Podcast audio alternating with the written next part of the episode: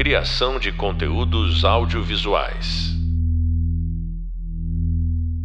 Oi, tudo bem? Aqui é o professor Tiago Costa e esse é mais um podcast.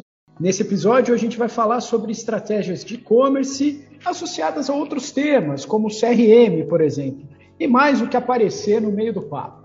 Para essa conversa, eu chamei o professor Nicolas Rivelli, que dá aulas aqui na FAAP e que também é um grande executivo da área de e-commerce, já passou por grandes empresas em diversos mercados, na área de luxo, na área alimentícia, tem muita experiência nisso e vai repassar com a gente alguns conceitos importantes para quem quer melhorar ou para quem quer entrar nessa área. Nicolas, tudo bem com você? Tudo bem, Thiago. Como vai? Tudo bom. Obrigado por participar aqui dessa aula em versão podcast ou esse podcast que pode ser ouvido como uma aula. Obrigado. Legal. Obrigado pelo convite. Nicolas, eu queria conversar com você sobre e-commerce. É, você já passou por diversos mercados, por uh, áreas muito diferentes. Tem alguma coisa que independente do, do setor, a gente precisa ficar atento quando fala de e-commerce?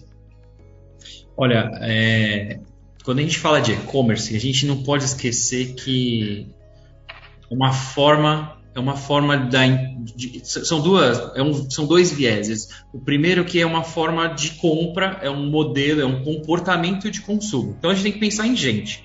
É, e a gente, por conta dos celulares, por conta da, dos aplicativos, é, é, das lojas virtuais, isso se tornou muito muito é, presente na nossa vida. Então a gente acorda, quantos, a pergunta é quantos aplicativos você vê antes de levantar.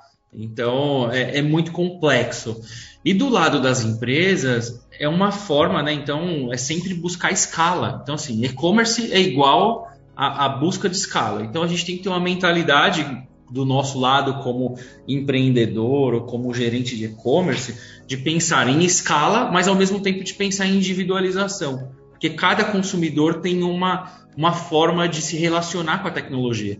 Então a gente fala de tecnologia, de formas de aplicativos, de inteligência artificial, mas no fim das contas a gente está falando de gente. E gente se relaciona é, é, de diversas formas, algumas mais fáceis, algumas mais intensas, algumas mais dispersas, mas elas se relacionam por meio da tecnologia. Então, toda, toda a questão de você estar tá atento ao, aos movimentos, ela passa muito pela psicologia, ela passa muito de, de observar comportamento, e o profissional que quer se dar bem é aquele que consegue observar o que está acontecendo no mundo e dentro da categoria onde ele trabalha. Então, basicamente, isso é uma, uma resposta que todo profissional em qualquer, independente de qualquer é, segmento, tem que ser um mantra, na verdade. Como que as pessoas se relacionam com a, com a tecnologia. Você está dizendo, então, que mais importante até do que ter um, uma parte de TI, vamos chamar assim, uma parte tecnológica é esse entendimento superior do consumidor. Eu usei esse termo durante a aula, então quem está nos ouvindo vai lembrar. É, saber mais sobre o consumidor te faz vender mais e melhor. É isso? É isso. Vou, vou dar um exemplo prático. Se eu vou numa loja que não tem integração, que não tem sistemas, ela tem, sei lá, uma rede de loja de tênis. Eu cheguei lá, eu calço 45. Cheguei lá, só Isso, ó, para você, para você que está nos ouvindo e não conhece o professor Nicolas, esse número é real. Mas é continue, real. Nicolas. Então eu vou lá, eu calço 45. Cheguei lá na, na, loja, sempre aquele tênis mais. Você queria um tênis, um Nike, é, um Air Jordan lindo. Aí você chega lá, você pede um preto e a pessoa fala: Olha, infelizmente eu só tenho esse nesse tamanho. É, é muito mais e aí o que, que ela faz, né? Em vez dela falar assim, pô, não vou comprar o tênis laranja com verde fluorescente porque não, não vale. Então o que, que ela faz? Ela deixa eu ligar na loja do lado para ver se eu tenho. Olha, Thiago, eu tenho na loja X, eu posso te vender e eu peço para te entregar. E ela não precisa de sistema nenhum para isso. Então o que, que ela fez? Ela atuou de uma forma, é, ela consultou um estoque de, de outro lugar ela resolveu o meu problema uma cultura proativa. Independente disso, isso muito antes de, de ter tecnologia para ela fazer isso tudo online e tudo mais. Então, é, no final das contas, ela, ela resolveu o meu problema de ter o tênis que eu queria, da cor que eu queria, no tamanho que eu preciso, que é muito difícil. Então, não necessariamente você precisa de tecnologia. Então, a tecnologia ela é um enabler de negócios, porque fazer isso com. Você não pode depender de um funcionário motivado que goste da empresa. Então, a tecnologia ela permite que você faça isso em massa. Então, se eu tenho tênis 45, vai ter alguém que tem o pé 33. E, e, e isso precisa ser é, é, discutido internamente de como é que a gente consegue trabalhar na, nessa minha necessidade é, é, em si e não só na tecnologia. Aí a tecnologia, se a gente pode fazer isso, né, se a gente tem a oportunidade, a tecnologia ela tem que ser desenhada depois de você conhecer como é que é o fluxo das pessoas. Então, a experiência do negócio, entender as pessoas, a observação do comportamento, é isso que vai fazer vender. Porque se ela tiver lá no estoque, vamos supor que a, o oposto, né, um funcionário desmotivado, cheguei lá com meu pezão 45, não tenho tênis. O que, que ela faz? Ah, ela consulta, olha, só tenho na outra loja, às vezes ela não quer perder a venda para outra loja. E aí ela fala, cara, não tenho, é, você não quer vir amanhã, sei lá, vir outro dia. Ela perdeu a venda, porque a, a tecnologia permite com que, poderia permitir com que a, a, a compra fosse efetuada e ser mais eficiente a loja, porque todas as empresas trabalham com propósito de lucro. Então, claro.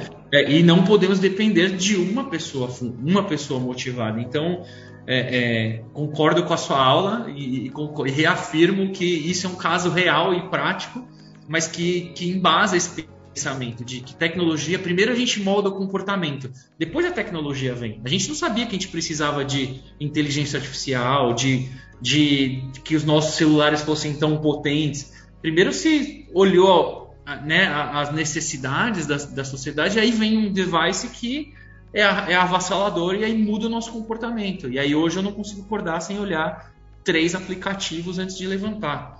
É, é simples assim. Quando eu queria agora ir para um outro lugar, assim, né? É, quando a gente fala de e-commerce, é, tem várias opções hoje, né? Então a pessoa que está lá, o empreendedor, ou mesmo o, o gestor que está ouvindo a gente, ele tem lá a opção, pô, eu vou criar uma plataforma do zero, eu vou comprar uma plataforma que já exista, né? Então um, um modelo lá de e-commerce que eu só vou é, personalizar com a minha marca, é, ou eu vou para um, um marketplace. Tem alguma coisa, eu, eu acho, e aí eu queria ouvir você, que não tem um melhor que o outro, né? Depende muito da situação da empresa. Como é que você enxerga isso, Nicolas? É, o, o, mercado se ele se multiplicou as possibilidades, né? Então, o que o empreendedor precisa quando a gente está montando um e-commerce de moda, vamos supor que eu vou vender biquíni, é, eu tenho que entender qual é o meu apetite e qual é o, o tamanho desse negócio. Então, assim, é, você não precisa ter uma plataforma super, hiper, uma, uma VTEX da vida, que ela é uma sócia sua, que ela vai, você vai pagar ali por, por transação. Existem possibilidades, então assim, existem plataformas de e-commerce grátis, com muitos alunos perguntam, ah, professor, se eu fizer um wix.com que é gratuito, é, e aí eu começo a fazer, funciona? Funciona à medida que você vai se, se, é, é, se, se, desenvolvendo, aí você vai pensando em plataformas. Então, existem plataformas. Na verdade, existe uma complexidade porque existem plataformas para cada momento de negócio.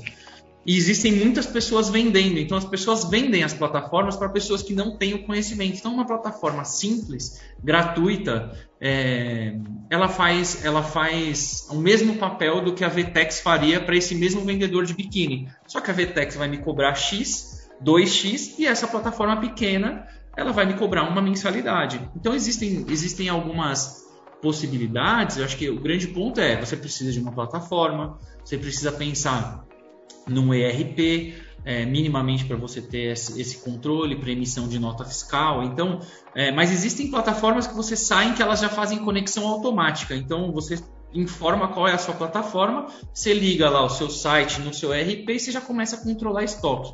E aí você pode usar correio, você pode você mesmo entregar, não é necessário uma grande, uma grande quantidade de sistemas conversando. Porém, tudo isso é, é, é proporcional ao volume que você está querendo entregar. Então, eu vou, vou investir muito em marketing e o meu biquíni vai ser o biquíni que mais, mais vai vender na, em, em, São Paulo, na Praia de Santos. Cara, aí eu vou ter que pensar, não vai ser eu que vou conseguir entregar. Eu vou precisar de alguém. Então, tudo começa devagarinho. E aí tem a possibilidade de conectar o seu site com, com redes sociais, o famoso social commerce. Então, eu preciso ter uma plataforma é, robusta para às vezes seu próprio Facebook, seu próprio Instagram pode ser a sua plataforma de e-commerce. É, e, e, obviamente é, vai ter também bem, prós e contras, mas tudo vai de acordo com qual o seu, o seu, a sua intenção. Então existem plataformas gratuitas que custam de 30 reais por mês até 2% do seu faturamento, e aí tanto faz quanto você fatura. É, o que você vai precisar é algumas coisas são, são, são obrigatórias. Você precisa ter um jeito de cobrar do cliente, você precisa ter um ERP para controlar estoque, então existem plataformas também de. de Ó, você, você que está nos ouvindo, deixa eu só fazer aqui só a nota de rodapé da conversa. ERP, gente, é, é o sistema de gestão. Né? ERP é uma sigla que significa Enterprise Resource Planning, que é um sistema integrado de gestão, que ele vai cuidar, como o Nicolas está falando, né, de é, estoque, ah, o que vendeu, o que saiu do estoque, o que, que precisa entrar, né, fazer essa gestão, ajudar na gestão do negócio.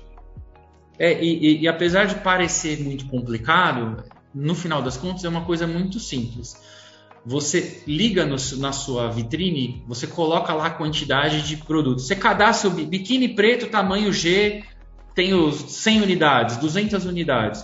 O que, que acontece? Quando você cadastra isso, cada venda que acontece, seu site está ligado dentro desse sisteminha e ele fala: eu vendi um, eu vendi dois, eu vendi três, eu vendi 30 e eu vou faturar. Então ele faz o processo de faturamento e aí você fica pronto para poder despachar, pegar uma etiquetinha, pode ser na mão a etiqueta, não precisa de nada demais, e você coloca no correio. Você vai entregar para a pessoa. Só que é, todo mundo que vai fazer isso é muito importante que o e-commerce é uma vitrine aberta 24 por 7, 365 dias. Por isso que um sistema de, de controle ele é necessário, porque você poderia fazer o e-commerce é, emitindo nota fiscal sem, sem precisar de um sistema. Só que existe um episódio do Big Bang Theory que o Sheldon coloca lá uma, uma florzinha para vender e de repente ele vende mil e ele não tem como fazer entrega. Então, para evitar isso, a gente controla o estoque por meio de um sistema que pode ser 30 reais, 29,90 por mês. É, é, não é algo que vai onerar tanto o seu produto. Perfeito. E Nicolas, a gente hoje fala muito sobre essa integração entre digital e físico. As pessoas falam até em digital. É, isso é algo que a gente precisa realmente pensar, do tipo, olha, é, eu estou aqui, eu vou levar vendas do físico para o digital e do digital para o físico, é, ou, a, ou ainda nem sempre isso é necessário, né? depende do tamanho da empresa. Olha, ser necessário é muito é muito é muito particular de cada empresa. Por que, que a gente fala de digital ou de omnichannel? Porque a gente se relaciona com uma a gente tem uma como consumidor, a gente se relaciona com muitas empresas que tem muita tecnologia embarcada, outras nem tanto. Então, por exemplo, o Google, quando, o, o, Uber, quando vem com a gente com um aplicativo e a gente não tinha, ele muda uma cadeia, a gente fica acostumado a utilizar a, a uberização das coisas, o Airbnb.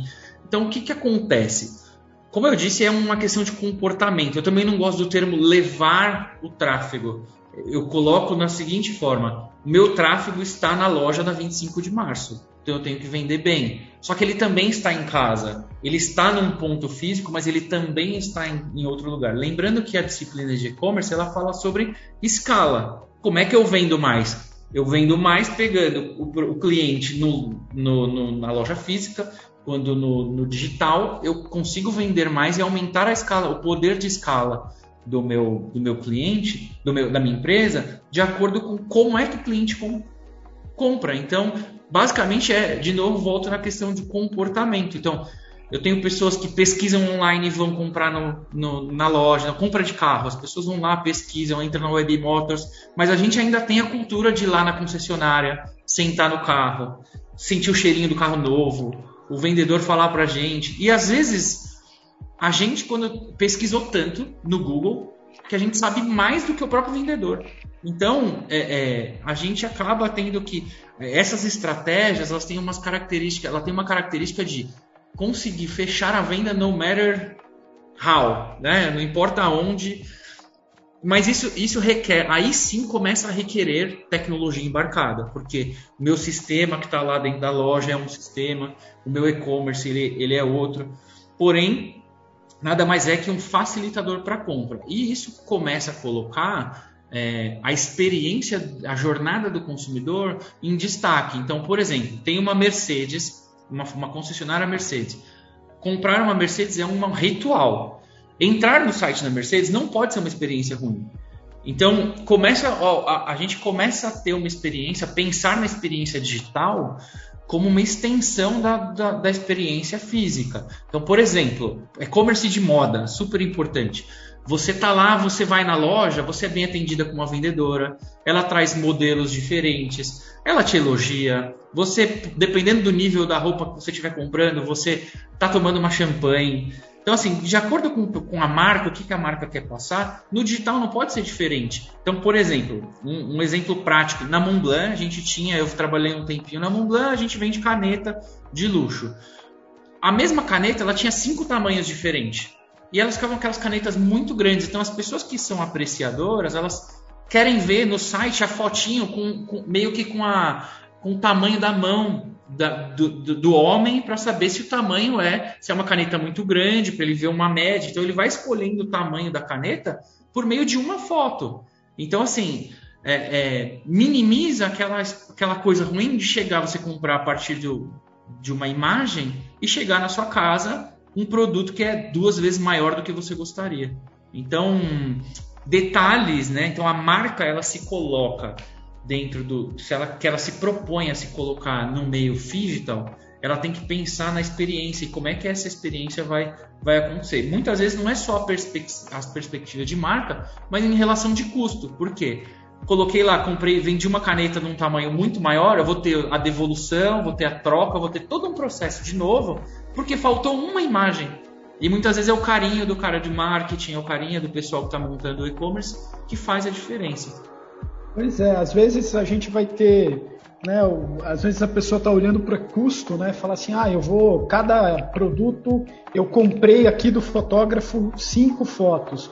Mas poxa, às vezes era comprar uma foto a mais que ia te dar, inclusive, uma redução de custo pelo problema que você teria depois. Né? Ali, aliás, no, no, pessoal de moda, por exemplo, a Shine, que é uma das grandes, dos grandes aplicativos de moda, por que, que ele, ele, ele consegue muitas vezes conquistar mais clientes? Porque ele permite, na tecnologia dele, que a pessoa comum poste a foto na galeria de fotos da pessoa usando. Então o que, que acontece? Eu me identifico, sou mais gordinho, então eu vou lá, me identifico com, vejo como é que é o caimento numa pessoa mais ou menos parecida com, comigo e não compro pelo aquele modelinho é, sarado, bonitão, que não é o meu perfil, né? perfeito, que não é o meu perfil. Então é, é, a, a tecnologia ajuda nisso, mas são detalhes que, que, que fazem com a diferença, a diferença no negócio, porque na loja a vendedora tem a opção de trazer, deixa, olha esse daqui, experimenta esse outro aqui que vai ficar melhor em você, porque ela sacou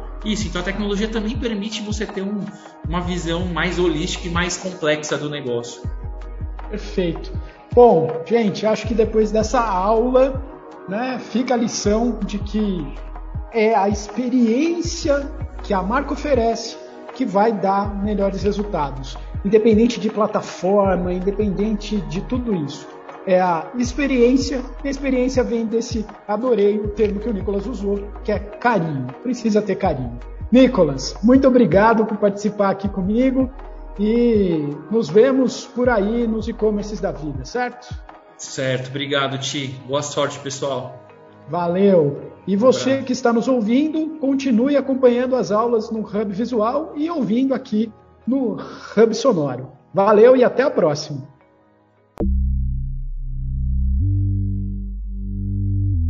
Criação de conteúdos audiovisuais.